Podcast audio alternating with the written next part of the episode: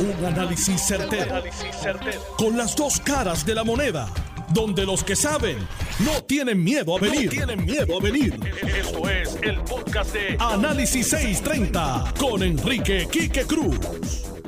en breves minutos, aproximadamente como entre 7, 8 minutos, vamos a comenzar una llamada en vivo con el secretario de Hacienda, Francisco Párez. Va a estar con nosotros aquí para darnos la última información y también para contestar cualquier pregunta que ustedes tengan. Así que ahorita, hace escasamente unos minutos, a través de mi cuenta de Twitter, envié un tweet donde le decía a ustedes, mira, ahora mismo tengo siete preguntas. Sé que hay muchas preguntas sobre el seguro social y otra serie de preguntas que ustedes tienen, así que hasta ahora mismo, ahora mismo tengo siete preguntas para hacerle al secretario arroba Quique Cruz Noti 1 y voy a estar con él en una llamada telefónica en breve. Ahora, en lo que el secretario llama, quiero dejarle saber que hoy a las 5 y 30 vamos a estar con los 5 minutos con mi psicólogo y a las 6 de la tarde voy a estar con Héctor el Marrón Torres y Dani el Machete Hernández. Hoy, mis queridas amigas, amigas, se reanudaron las vistas y ese va a ser mi primer tema y mi primer análisis sobre lo que dejó allí claro el secretario de la gobernación, el licenciado Antonio Pavón. Esto es Análisis 630 que acaba. Son las 5 de la tarde en todo Puerto Rico. Puerto Rico. Hora de escuchar la evolución del análisis con el gabinete de expertos de mayor conocimiento en la radio puertorriqueña. Las fuentes más confiables. Fiscalización sin colores el Estado no puede pagar por la vagancia, el Estado no puede pagar por la ineficiencia, no puede pagar por la indecisión. Con las dos caras de la moneda, siempre en busca de soluciones. Es hora de escuchar a Enrique Quique Cruz en Análisis 630. 5 y 2 de la tarde de hoy, lunes 4 de mayo del 2020. Tú estás escuchando Análisis 630. Yo soy Enrique Quique Cruz y estoy aquí de lunes a viernes de 5 a 7. Y me puedes escuchar en el área metro por el 94.3 FM en tu radio. Hoy se abrió hasta un poquito la puerta, se abrió un poquito la ventana y comenzó a fluir el, la primera fase de salir de esta, este lockdown en el cual llevamos ya 50 días, mis queridas amigas, amigos, 50 días. ¿Cuáles son los logros y los beneficios del lockdown? Les tengo que decir que este cierre paró no solamente el coronavirus, pero ha parado muchas industrias, miles y miles de empleos y ha puesto a la isla en una condición de salud, de salud, mejor que muchos lugares en el Caribe, mejor que muchos lugares en el mundo. Aparte de la decisión de cerrar y de mantenernos a nosotros encerrados por los últimos 50 días y de parar toda este, todo este contagio que llevaba el coronavirus, también hemos visto una serie de cosas que han ocurrido que nos han mantenido entretenidos y también nos han despertado la visión y el análisis de cómo es que corre el gobierno de Puerto Rico. El licenciado Antonio Pavón, que comenzó en enero de este año como secretario de la gobernación, sustituyendo a la amiga ex secretaria, ex senadora, la licenciada Zoela Boy, eh, en un momento en que ella renunció y se fue. Y ahora puedo entender más claramente por qué ella decidió irse de, de la administración. El secretario de la gobernación nos describió hoy un gobierno que no siempre ha sido distinto a como es ahora. Vamos a dejar eso claro también. Pero un gobierno donde el chief of staff o el secretario de gobernación no es el segundo en mando en términos gerenciales. En términos constitucionales, el segundo es el secretario de Estado, que hoy es Elmer Román, y quien fue a vista ejecutiva y luego fue confirmado por el Senado. Todavía falta la Cámara, pero es un tema más, más apremiante luego. Más apremiante luego, así mismo. Y luego, y después del secretario de Estado, pues está el gabinete constitucional. Pero en términos administrativos y en términos de correr el gobierno, el chief of staff, el secretario de gobernación, es la persona que imparte las instrucciones, es la persona que hace valer lo que el gobernador quiere que se haga y es el, el segundo en mando en correr el gobierno del día a día. Antonio Pavón confirmó hoy bajo juramento que la segunda, que hay dos personas que son de segundo en mando. Él es uno para unas cosas y está Lilian Sánchez, que Lilian Sánchez es subsecretaria de la gobernación y es una persona que ha sido de la confianza de la gobernadora por mucho tiempo. Pero Lilian Sánchez es la subsecretaria de la gobernación. Ella no es la secretaria de la gobernación, ni es un puesto de doble secretaria de gobernación, que como describió Antonio Pavón hoy, es un animal de dos cabezas. Y ahí es donde está gran parte del problema de las cosas como ocurren en el gobierno de Puerto Rico. Yo criticaba mucho y todavía lo critico a los gobernantes como a Ricardo Rosselló, que le dan dos títulos, tres títulos, cuatro responsabilidades a personas que muestran eh, que tienen ciertas habilidades. Ah, pues ese es bueno, pues entonces dale esto, y dale aquello, y dale lo otro. En los tiempos de su padre, Pedro Rosselló, pues el subsecretario era Carlos Pesquera. Y aquí en la administración del renunciante Rosselló habían una o dos personas que tenían varios cargos, como lo era el que estaba en, en AFAF y sobrino. Y, y, lo mismo pasó con Raúl Maldonado cuando estaba de buenas con el gobierno. Y son cosas que no funcionan. Pero lamentablemente, lamentablemente la gente que no tiene conocimiento gerencial y que nunca han corrido un carrito de piragua, pues hacen ese tipo de errores que luego se convierten en horrores, como lo vimos aquí en la renunciante administración. Y al ver que la gobernadora designa a Lilian Sánchez y le da los poderes que describió Pavón hoy en la vista, que ella no se reporta a él, sin embargo, constitucionalmente y en el rango bueno, constitucionalmente no, porque la plaza no está en la constitución, pero en la escala del gobierno, en la pirámide del gobierno, en, esa, en, en ese organigrama, pues se supone que sea gobernadora, debajo de la gobernadora, en términos administrativos, está entonces el secretario de la gobernación y debajo del secretario de la gobernación está la subsecretaria o los distintos subsecretarios que hayan de la gobernación. Lo que Pavón describió hoy es que Lilian Sánchez está al mismo nivel de él, inclusive con mucha probabilidad tiene una serie de responsabilidades que abarcan y le dan mucho más poder a ella que al mismo Pavón. Pero él lo permitió así, él dijo que cuando él llegó eso era así. Soela Boy muy cándidamente dijo que eso estaba así también.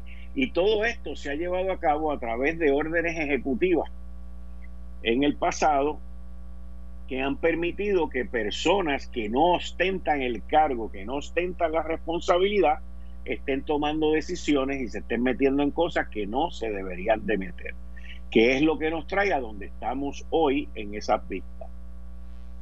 Las vistas demostraron que el reguero que se vive en Puerto Rico comienza en el gobierno. Y esto no tiene, honestamente les digo, y no es por defenderla ni nada, pero esto no tiene mucho que ver con Wanda Vázquez porque en la administración de Ricardo Rosselló se hacía así, en la de el otro se hacía así, y por ahí usted sigue para atrás y se permitía, y, y lo peor, los peores son los que son secretarios de la gobernación y permiten que se usurpe su poder. Ahí es donde está el problema. Que se usurpe su posición. Ahí es donde está el problema. Cuando estaba Ingrid Vila en la administración de Alejandro García Padilla, y ella era la secretaria de la gobernación al principio, yo recuerdo haber escuchado los comentarios y las quejas de que las cajas de contratos eh, llegaban al techo y que lo que había era un ataponamiento. Y eso después se dividió y se dio por otro lado. Cuando entró Gerandi, por ejemplo, secretario de Hacienda en línea, cuando entró Gerandi, por ejemplo, a la, administración de renunciante Roselló, a él le dieron todo lo de los contratos para que no hubiese un conflicto de interés con los contratos que estaba el hijo de Raúl Maldonado. Y esto sigue siendo un desmadre, pero de eso vamos a hablar más adelante. En línea telefónica tengo al secretario de Hacienda, Francisco Pared. Secretario, buenas, bienvenido a Análisis 630, muchas gracias. Saludos, Quique, y saludos a tu, a tu radio escucha y gracias por la oportunidad. Secretario, eh, tuvimos la oportunidad un poquito más temprano de entrevistarlo en Lo sé todo, en Guapa, pero me gustaría eh, hacer una de las primeras preguntas eh, que le hice allí. ¿Cuánto dinero se le va a estar inyectando a la economía de Puerto Rico con este estímulo de gobierno federal? Mira, hay modelos económicos que señalan que esto podría generar 3 mil millones de dólares eh, en distribución a 2.7 millones de ciudadanos americanos residentes de Puerto Rico. 3 mil millones dólares.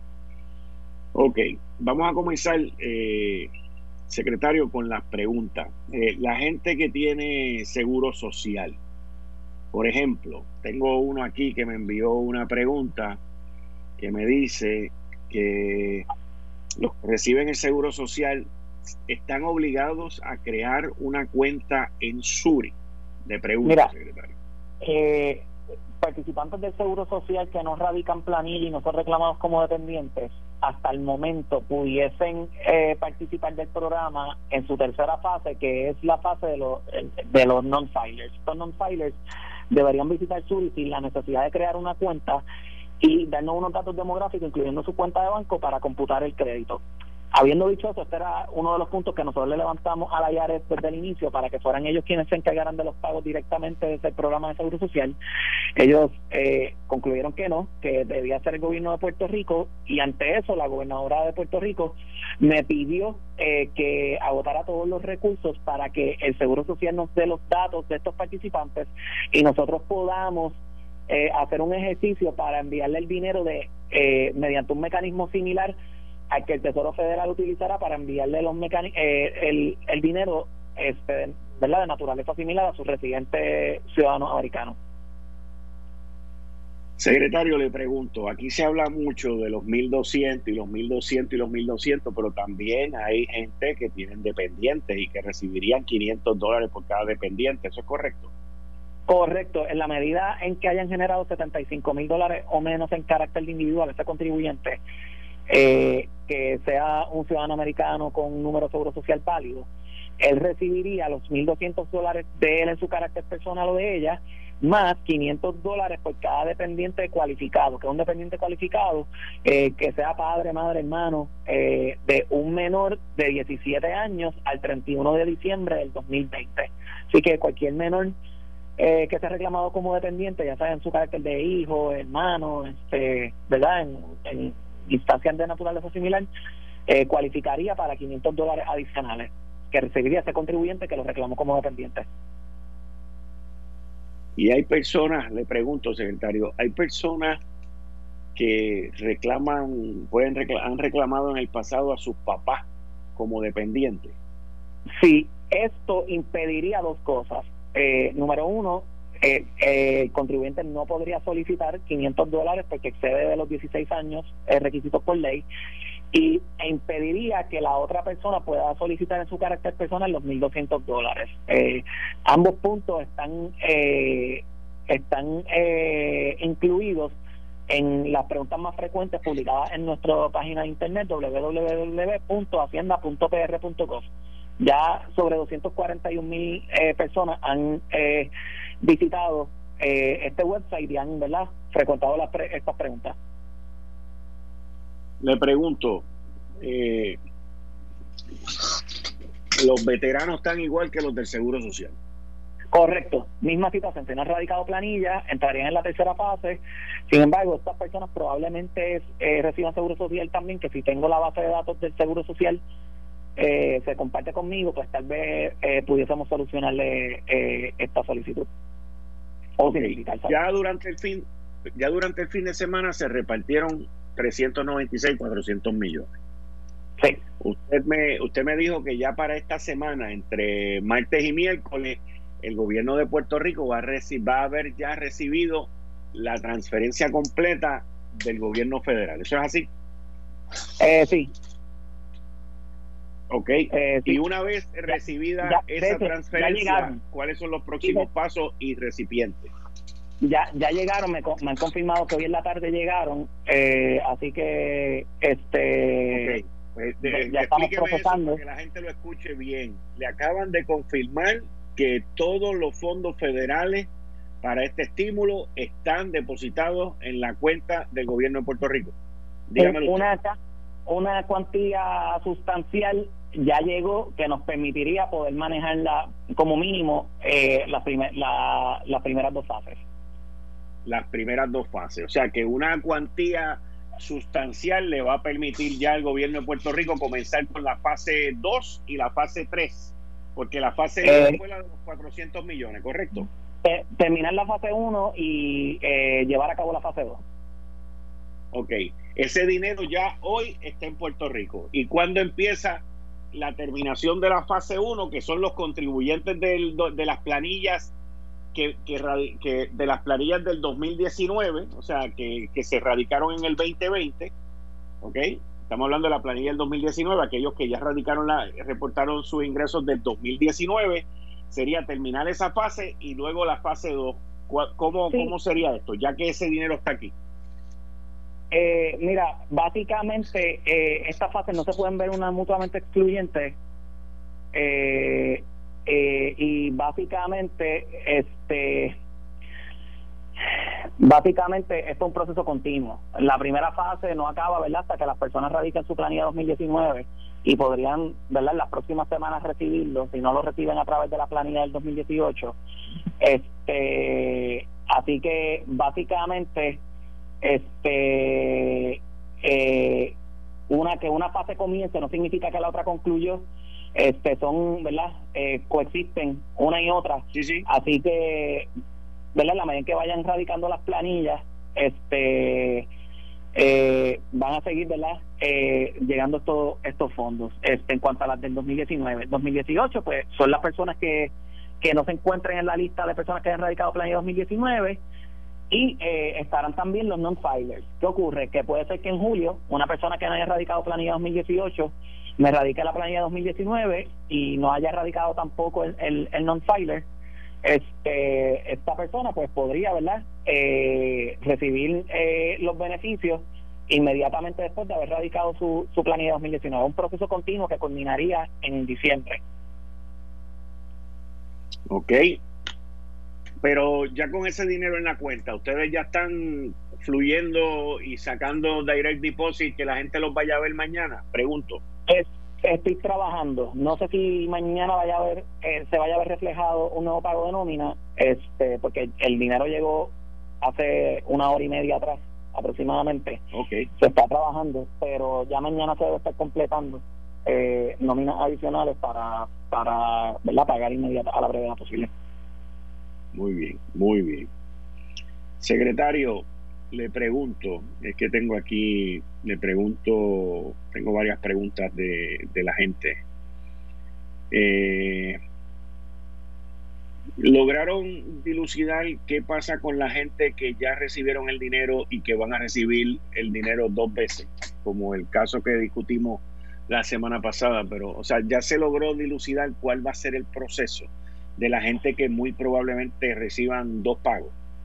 Este sí, eh, básicamente estas personas no deberán utilizar eh, el pago duplicado, deberían esperar a que el IRS o el Departamento de Hacienda hagan la gestión de cobro, deben, eh, yo creo que es una práctica ¿verdad? De, buena fe, escribirle tal vez una carta o un email al Departamento de Hacienda eh, a redes arroba hacienda.pr.gov. Eh, la dirección eh, postal del Departamento de Hacienda está en nuestro website, que la pueden buscar también, eh, notificando que llegó ese doble pago. Nosotros nos vamos a enterar porque compartimos información eh, y haremos verdad la, las gestiones de cobro que será un débito directo a la, a la cuenta de banco. Eh, no se deben asustar, no se van a cobrar ni intereses, ni recargos, ni penalidades. Y lo que sí deben evitar es hacer gestiones proactivas para recibir doble beneficio. Ahí sí ya la IARES pudiese entrar con otras prácticas eh, eh, administrativas eh, de parte de la IARES que pudiesen penalizar a esas personas que incurran en esa práctica que pudiese ser fraudulenta. Pero si recibí el pago eh, doble, ¿verdad? Por, por operación de las dos instrumentalidades sin que me dieran acciones mías eh, conducentes a querer recibir ese doble beneficio, no debe tener ningún problema, una gestión de cobro. Obviamente no, es un programa eh, implementado en la inmediatez y errores van a ocurrir, tanto a nivel de la IARES como el Departamento de Hacienda. Lo importante es la buena fe, eh, llevar a cabo las prácticas de acción correctiva y establecer, ¿verdad?, eh, esos parámetros de identificación de casos de, de duplicidad de pago y hacer la gestión de cobro correspondiente. Tanto el Departamento de Hacienda como la IARES reconocemos esto, que iba a ocurrir en el proceso. Y las personas no se deben alarmar. Con calma, nos escriben ese correo para que se conste en su récord de, de que en efecto quisieron eh, informar ese doble beneficio, no utilizar los fondos, eh, porque en cualquier momento puede haber esa gestión de cobro inmediata de parte de la IARES o del Departamento de Hacienda. Los retirados del gobierno, los maestros retirados y los que son retirados del gobierno, ¿en qué fase están? Eh, mira, si radicaron planilla, eh, entrarán en la 2019-2018. Si no radicaron planilla, entrarán en la tercera fase.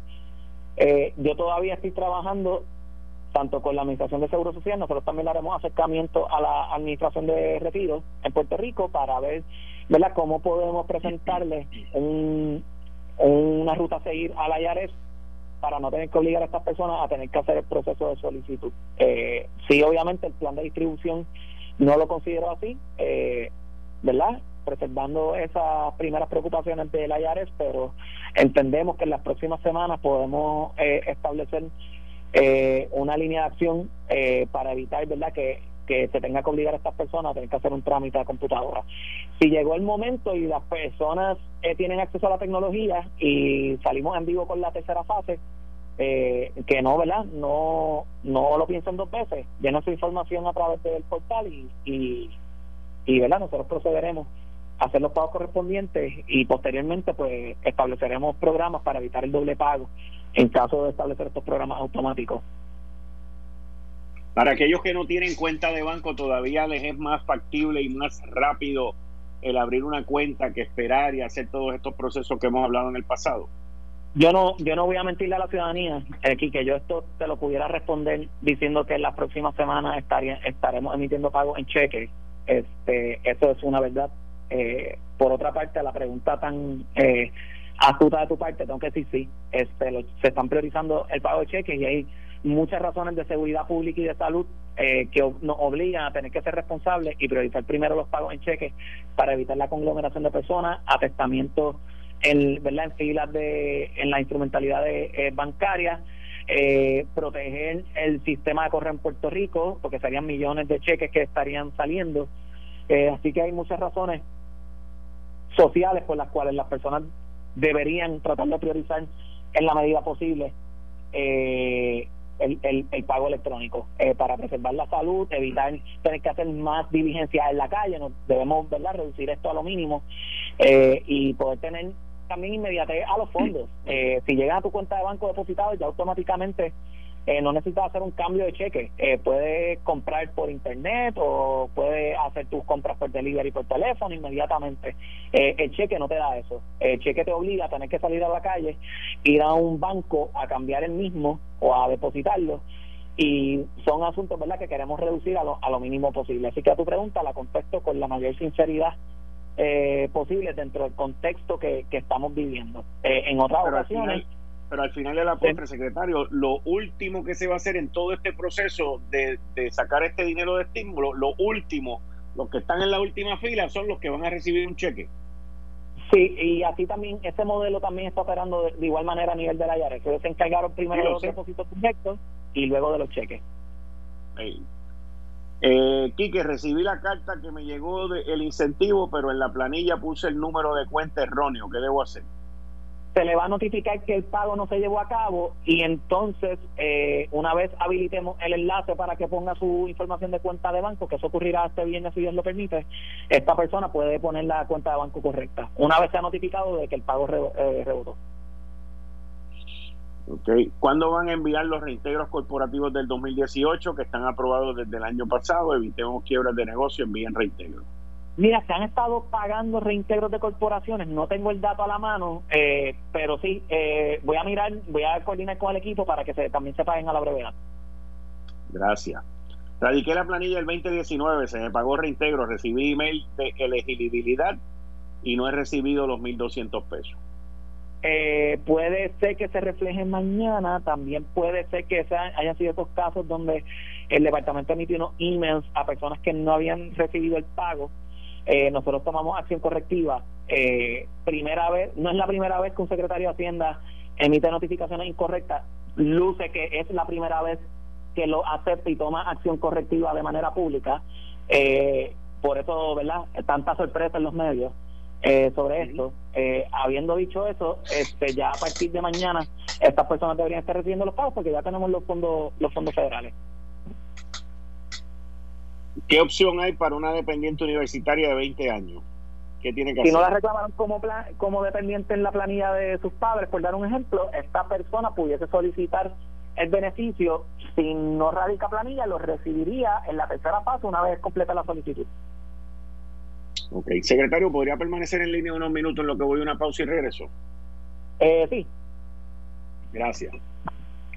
Tu salud, tu vida y la de los tuyos son lo más importante, por eso quédate en casa. La gasolina Golf y todos sus empleados te hacemos un llamado a que te protejas. Nosotros por nuestra parte seguiremos cumpliendo con el mandato del gobierno y de las autoridades, supliendo combustible a todo Puerto Rico, siempre tomando las más altas medidas de seguridad y limpieza en todas nuestras estaciones. exhortamos a todos nuestros clientes a tomar las medidas de protección y de precaución al echar gasolina, al igual que seguir las reglas para entrar al mini market con el control de acceso. Concéntrate en la vida, concéntrate en la salud, que del combustible nos encargamos nosotros. Queremos también agradecer y reconocer a nuestros camioneros empleados y a todos los detallistas Golf por su gran entrega y heroísmo en esta gran prueba. Unidos contra este virus podremos vencerlo y volver a la normalidad muy pronto. En Golf te queremos seguro siempre. Voy a una pausa y regreso inmediatamente con el secretario de Hacienda, Francisco Pared. Párez, aquí en Análisis 630. Yo soy Enrique Quique Cruz. Regreso en breve. Eh, estás escuchando el podcast de Noti1. Análisis 630 con Enrique Quique Cruz. Estamos aquí de lunes a viernes de 5 a 7 y me escuchas en el FM a través del 94.3 FM en tu radio. En el área metro, en línea telefónica, estoy con el secretario de Hacienda, eh, Francisco Párez. Secretario, escuche esto. Tengo problemas. Resulta que la planilla del año pasado fue por 125 mil, por lo que no cualifico para el incentivo, pero la del 2019, mis ingresos son de 70 mil, por lo que sí cualifico. Pues responsablemente sometí mi planilla antes de la pandemia y resulta que la rechazaron porque mis apellidos están duplicados en Zurich lo que necesito es que resuelva, se resuelva lo de Suri, porque si no pierdo el incentivo. En mi caso, el mío y el mío, dos dependientes. Ok, este, yo les eh, sugiero en este caso, si tiene cuenta en Suri, que escriba un mensaje eh, web a través del portal, sino que escriba un email a redes eh, otra manera, aquí, que si tienen los datos que me los puedas compartir eh, luego, eh, ¿verdad? Fuera del programa, pues con mucho gusto nosotros podemos atender situación. Ok. Me escribe también una señora que su hijo la tenía a ella como dependiente. Ella recibe seguro social. Su hijo en el 2018 la radicó a ella como dependiente. En el 2019 no la tiene como dependiente, pero no ha radicado la planilla. Eh, podría cualificar, eh, podría cualificar. Esta persona, si no fue reclamada en 2019 como dependiente eh, y reclama su incentivo, ya sea a través de la radicación de una planilla de ella o a través del non-filer eh, pudiese ser una persona que cualificaría para estos pagos. Persona que recibe seguro social y radica planilla informativa. Si radica planilla, la vamos a la tenemos en nuestra base de datos y estaría recibiéndolo ya sea en la primera o segunda fase. Ok. Envié mi planilla electrónica el 2 de marzo y no he recibido todavía el reembolso. Mi esposa envía la planilla con el nombre mío, ya que yo trabajaba antes y ella no. Ahora ella es la que trabaja y lo envía a nombre mío y yo cojo seguro social. Estoy exento por incapacidad. Ya hay 45 mil planillas en esa circunstancia que se radicaron a comienzos del ciclo contributivo, procesadas, listas para reintegrar y en los próximos días deben estar recibiendo el pago. Ok.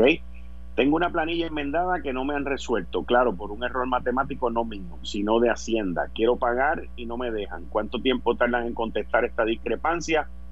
Te escucho a las 5.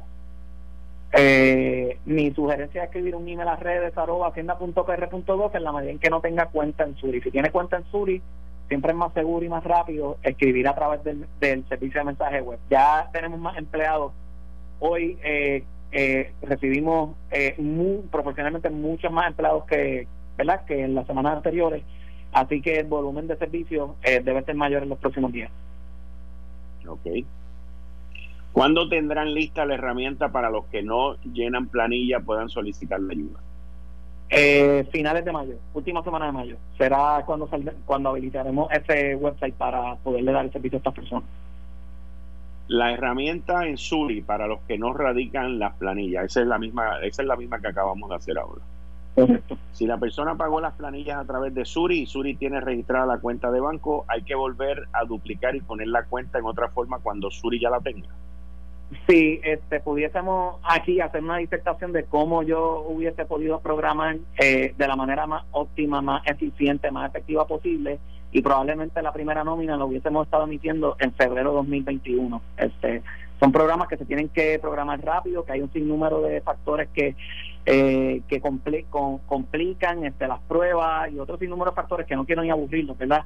Eh, nosotros tomamos la ruta más corta. Este, así que yo le pido a estos contribuyentes que nos ayuden a ayudar, este, que eh, reporten la cuenta. Yo prefiero reportar la cuenta el viernes que no tenerla que reportar y esperar más semanas para que se me tramite el pago de una manera más automática.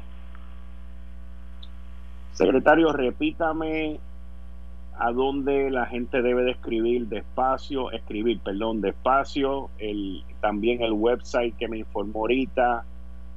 Eh, repítame esa información de contacto para los contribuyentes, los que tienen Suri, los que no tienen Suri, los que no tienen banco, los que tienen banco. Repítame los eh, Miren, eh, el site de preguntas más frecuentes, eh, el website es pago de impacto económico.com.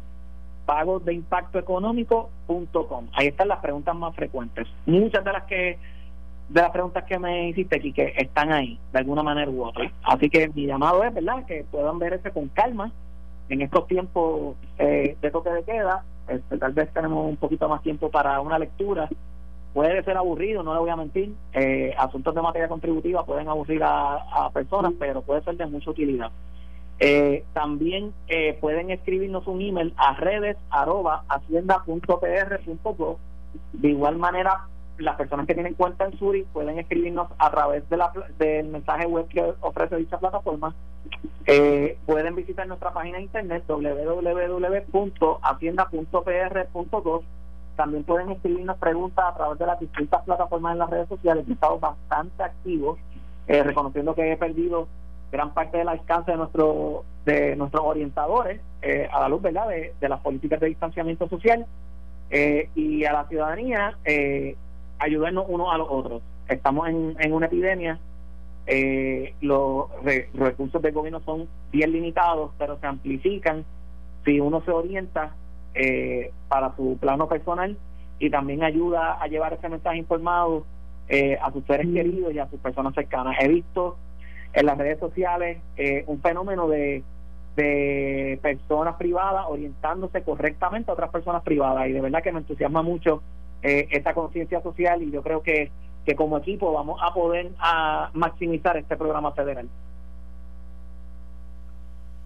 Secretario, todos aquellos que tengan errores en las planillas se dirigen a esas direcciones que usted me dio electrónicamente, ¿verdad? Que si un dólar a mi favor, un dólar en contra, o el nombre o el apellido, lo que sea, ¿verdad? Sí, y vamos a presentar una plataforma en Suri que no requiera cuenta donde la persona nos pueda hacer esa, este primer contacto. Eh, ¿Qué ocurre? El email eh, ha sido bien útil en esta en estas semanas de verdad de, emergencia crasa, eh, que tengamos que presentar mecanismos creativos para poder dar servicio pero ya hemos ido construyendo una infraestructura para el Departamento de Hacienda del futuro, eh, velando, ¿verdad?, por unas normativas de distanciamiento social que no creo que se vayan a flexibilizar de tal manera que podamos regresar al 14 de marzo, eh, ¿verdad?, inmediatamente.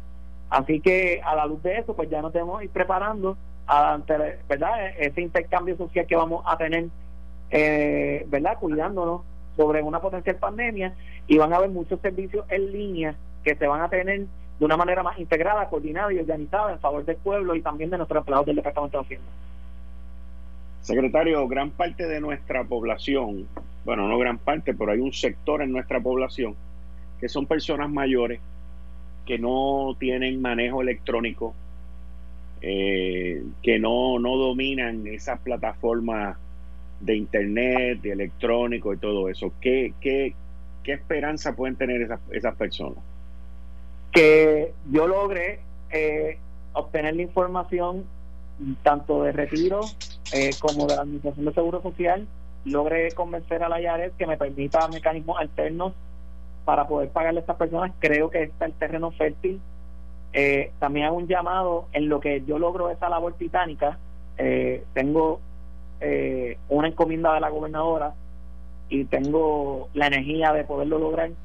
Eh, pero en lo que lo logro, porque si va a tomar tiempo eh, de, lograrlo, eh, en lo que logramos esto, yo le pido a, a mi generación que asumamos nuestra responsabilidad social y no tan solo nos ayudemos a nosotros, ayudemos a nuestros seres más queridos que ¿verdad? podrían tener retos eh, interactuando con, con recursos tecnológicos. Sin embargo, tengo que descartar aglutinamiento de personas en centros de preparación de formularios de esta naturaleza como tal vez en otras circunstancias se pudiesen implementar, eh, porque podría verla poner en riesgo la salud de los puertorriqueños y nuestro sistema de salud en Puerto Rico. Y eso es algo que yo no me perdonaría. Así que tenemos que, que ser bien eh, creativos en todo esto. Todas las personas asumen nuestra conciencia social eh, y nuestra labor eh, como ciudadanos en Puerto Rico y ayudarnos unos a los otros. Este, no creo que esté en posición en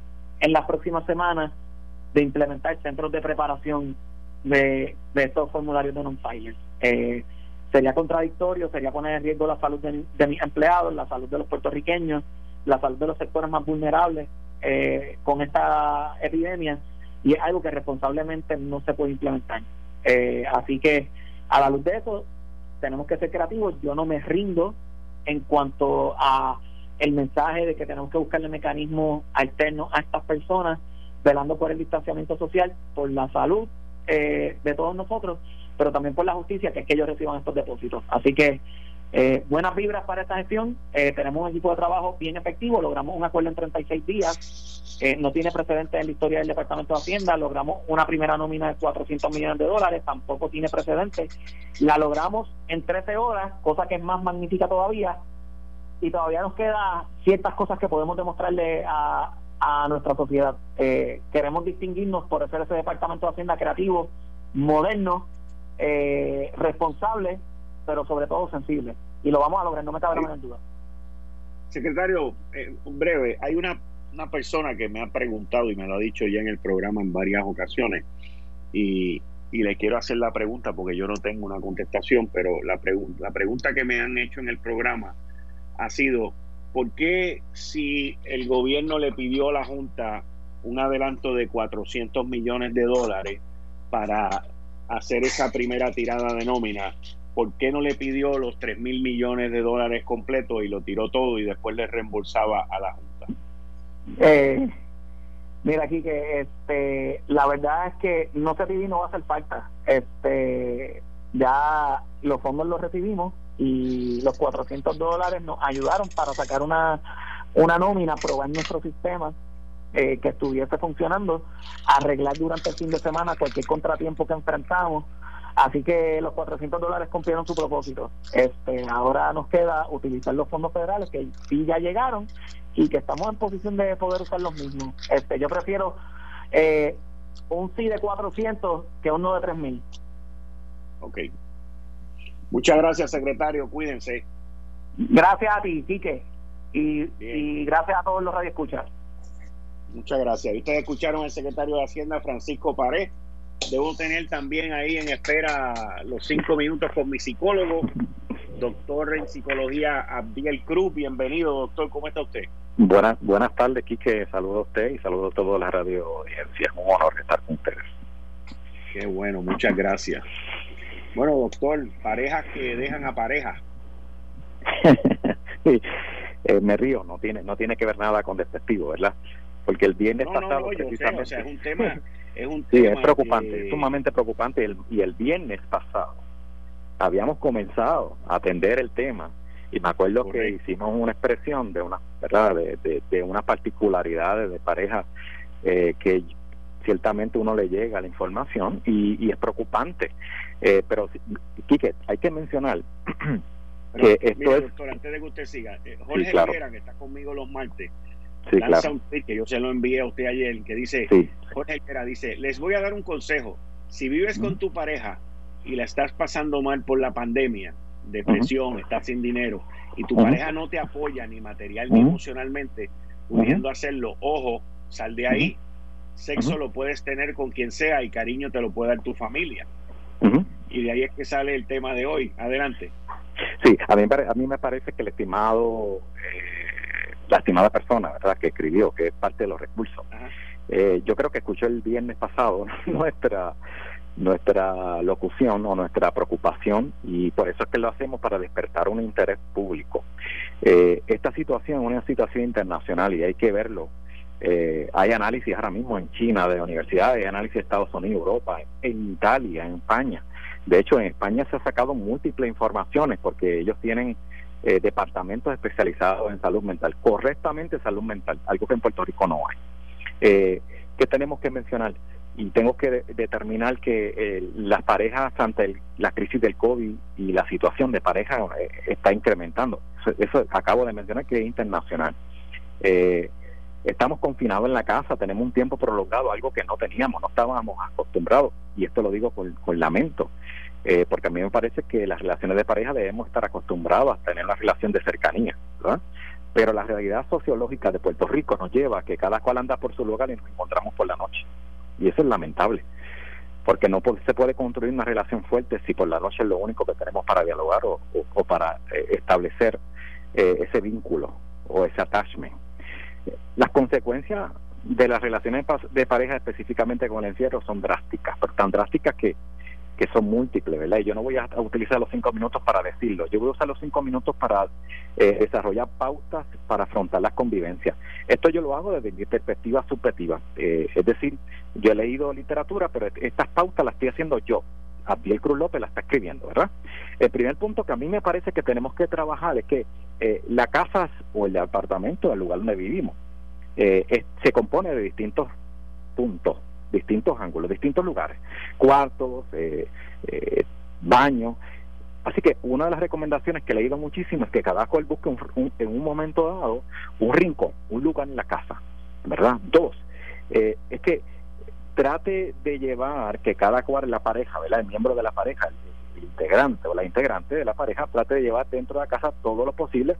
Lo que tenía fuera del trabajo, que trate de manejarlo dentro de la casa. Es decir, yo he mencionado eh, en esta eh, aportación, ¿verdad?, que hemos estado haciendo estas últimas semanas, que cada cual mantenga un ritmo de trabajo o un ritmo o una agenda. Est- Estamos en la casa, pero no estamos de vacaciones. Así que tenemos que tener una agenda ejercicio, etcétera, etcétera, tiempo para meditación. Y es importante que el trabajo es parte de esa agenda. Tre- Tres, hay que buscar momentos para estar juntos.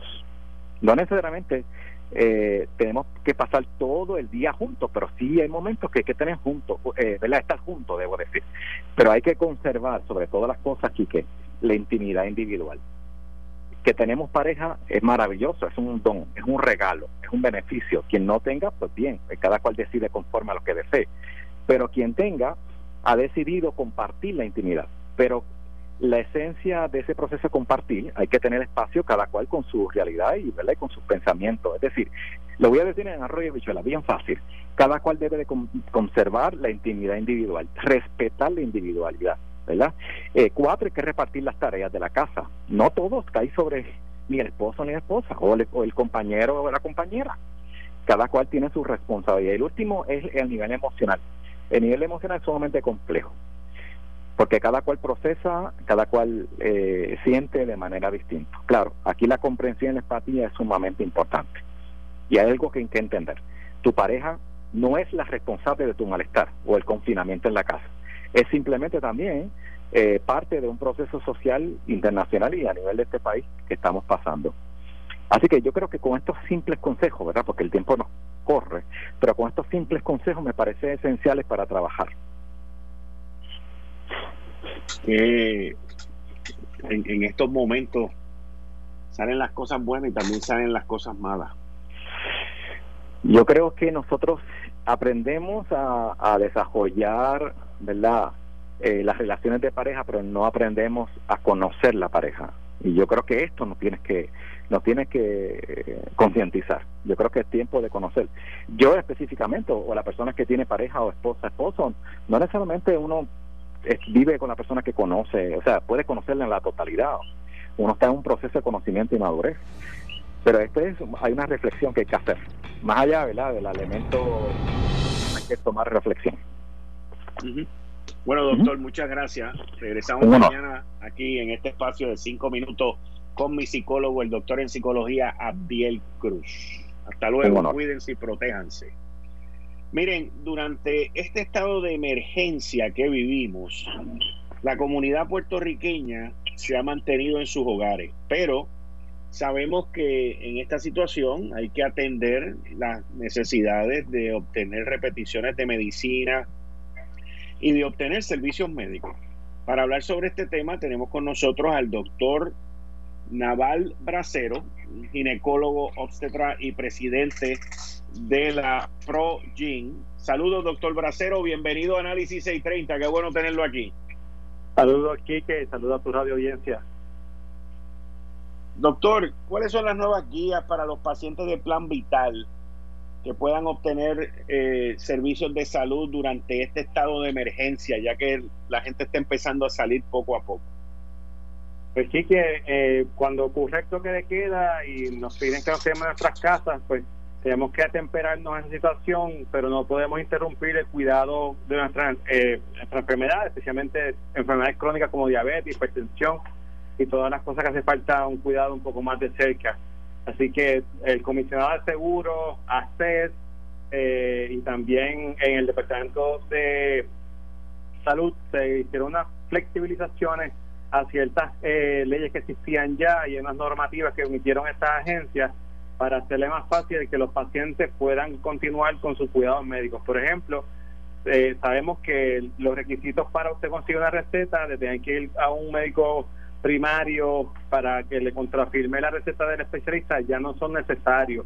Así que con que solamente usted tenga su receta original, no hace falta contrafirma, va a la farmacia y le despachan el medicamento. Por otro lado, requisitos como lo que se conoce de terapia duplicada o terapia escalonada, que es que no podemos hacer un refill muy temprano o que hay que buscar eh, un medicamento de otro tipo antes de pasar al próximo medicamento, pues también se removieron esos requerimientos para hacerle más fácil a los pacientes, especialmente lo del plan vital. Eh, lo más importante aquí es que no tienen que ir a su primario para que le contrafirme la receta ni para un referido especialista. Ok, ¿y cuáles son las guías para la obtención de servicios médicos para pacientes con planes comerciales según la carta normativa emitida por el comisionado de seguro? Para los, para los pacientes con planes comerciales y también para los pacientes que están eh, con Medicare, esos pacientes parecidos, no hace falta preautorización del plan médico para acceder a los medicamentos, con que lleven eh, la receta directamente eh, a su farmacia, van a conseguir que le, que le den también el despacho de medicamentos bien importante para eh, tanto los pacientes de Vital como los pacientes de planes privados y Medicare. Si usted se quedó sin medicamentos y usted lleva el frasco vacío a la farmacia, con ese frasco vacío mientras tenga identificado su nombre y la receta y la dosis que está utilizando le, le van a entonces despachar el próximo set de medicamentos para que usted no interrumpa eh, su terapia. Bien importante a nivel de eh, manteniendo en contacto con nuestros proveedores, la ley de telemedicina que nos, nos permite el interactuar con los eh, médicos especialistas y subespecialistas, esa ley pues se flexibilizó para que usted pueda por computadora, por internet, por una tableta o por teléfono, entonces eh, mantenerse en contacto con su proveedor de servicios médicos. Doctor Bracero, ¿qué se puede hacer en caso de las personas que tienen temor salir de sus casas y, no están yendo a, sus consultas médicas ya establecidas y periódicas? Pues Quique, no queremos que el COVID nos lleve en la otra dirección, que es que a pesar de que no se nos infecten los ciudadanos, que el problema sea que al eh, desvincularse de su cuidado médico, pues se complican sus condiciones crónicas. Así que los pacientes que no tengan, que tengan temor de salir de sus casas, que eh, contacten a sus proveedores, a sus médicos, eh, a sus terapistas y que por teléfono establezcan cuál es la mejor forma de hacer telemedicina. En algunos casos no hay que llegar a cosas muy sofisticadas, no hay que tener una computadora al frente para hacer telemedicina. Con una llamada telefónica eh, puede ser suficiente para cumplir con la interacción con su especialista, revisar cómo se siente, eh, actualizar quizá algún otro síntoma que se esté monitoreando y de esa forma decidir si hay que hacer algún tipo de ajuste.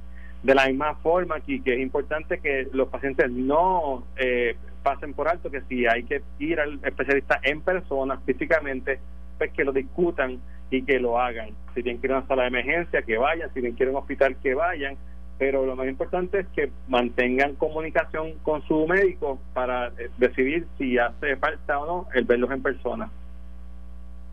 ¿Y qué le podemos decir, qué le podemos recomendar a estas mujeres embarazadas acerca de su cuidado prenatal durante esta pandemia del COVID-19, doctor?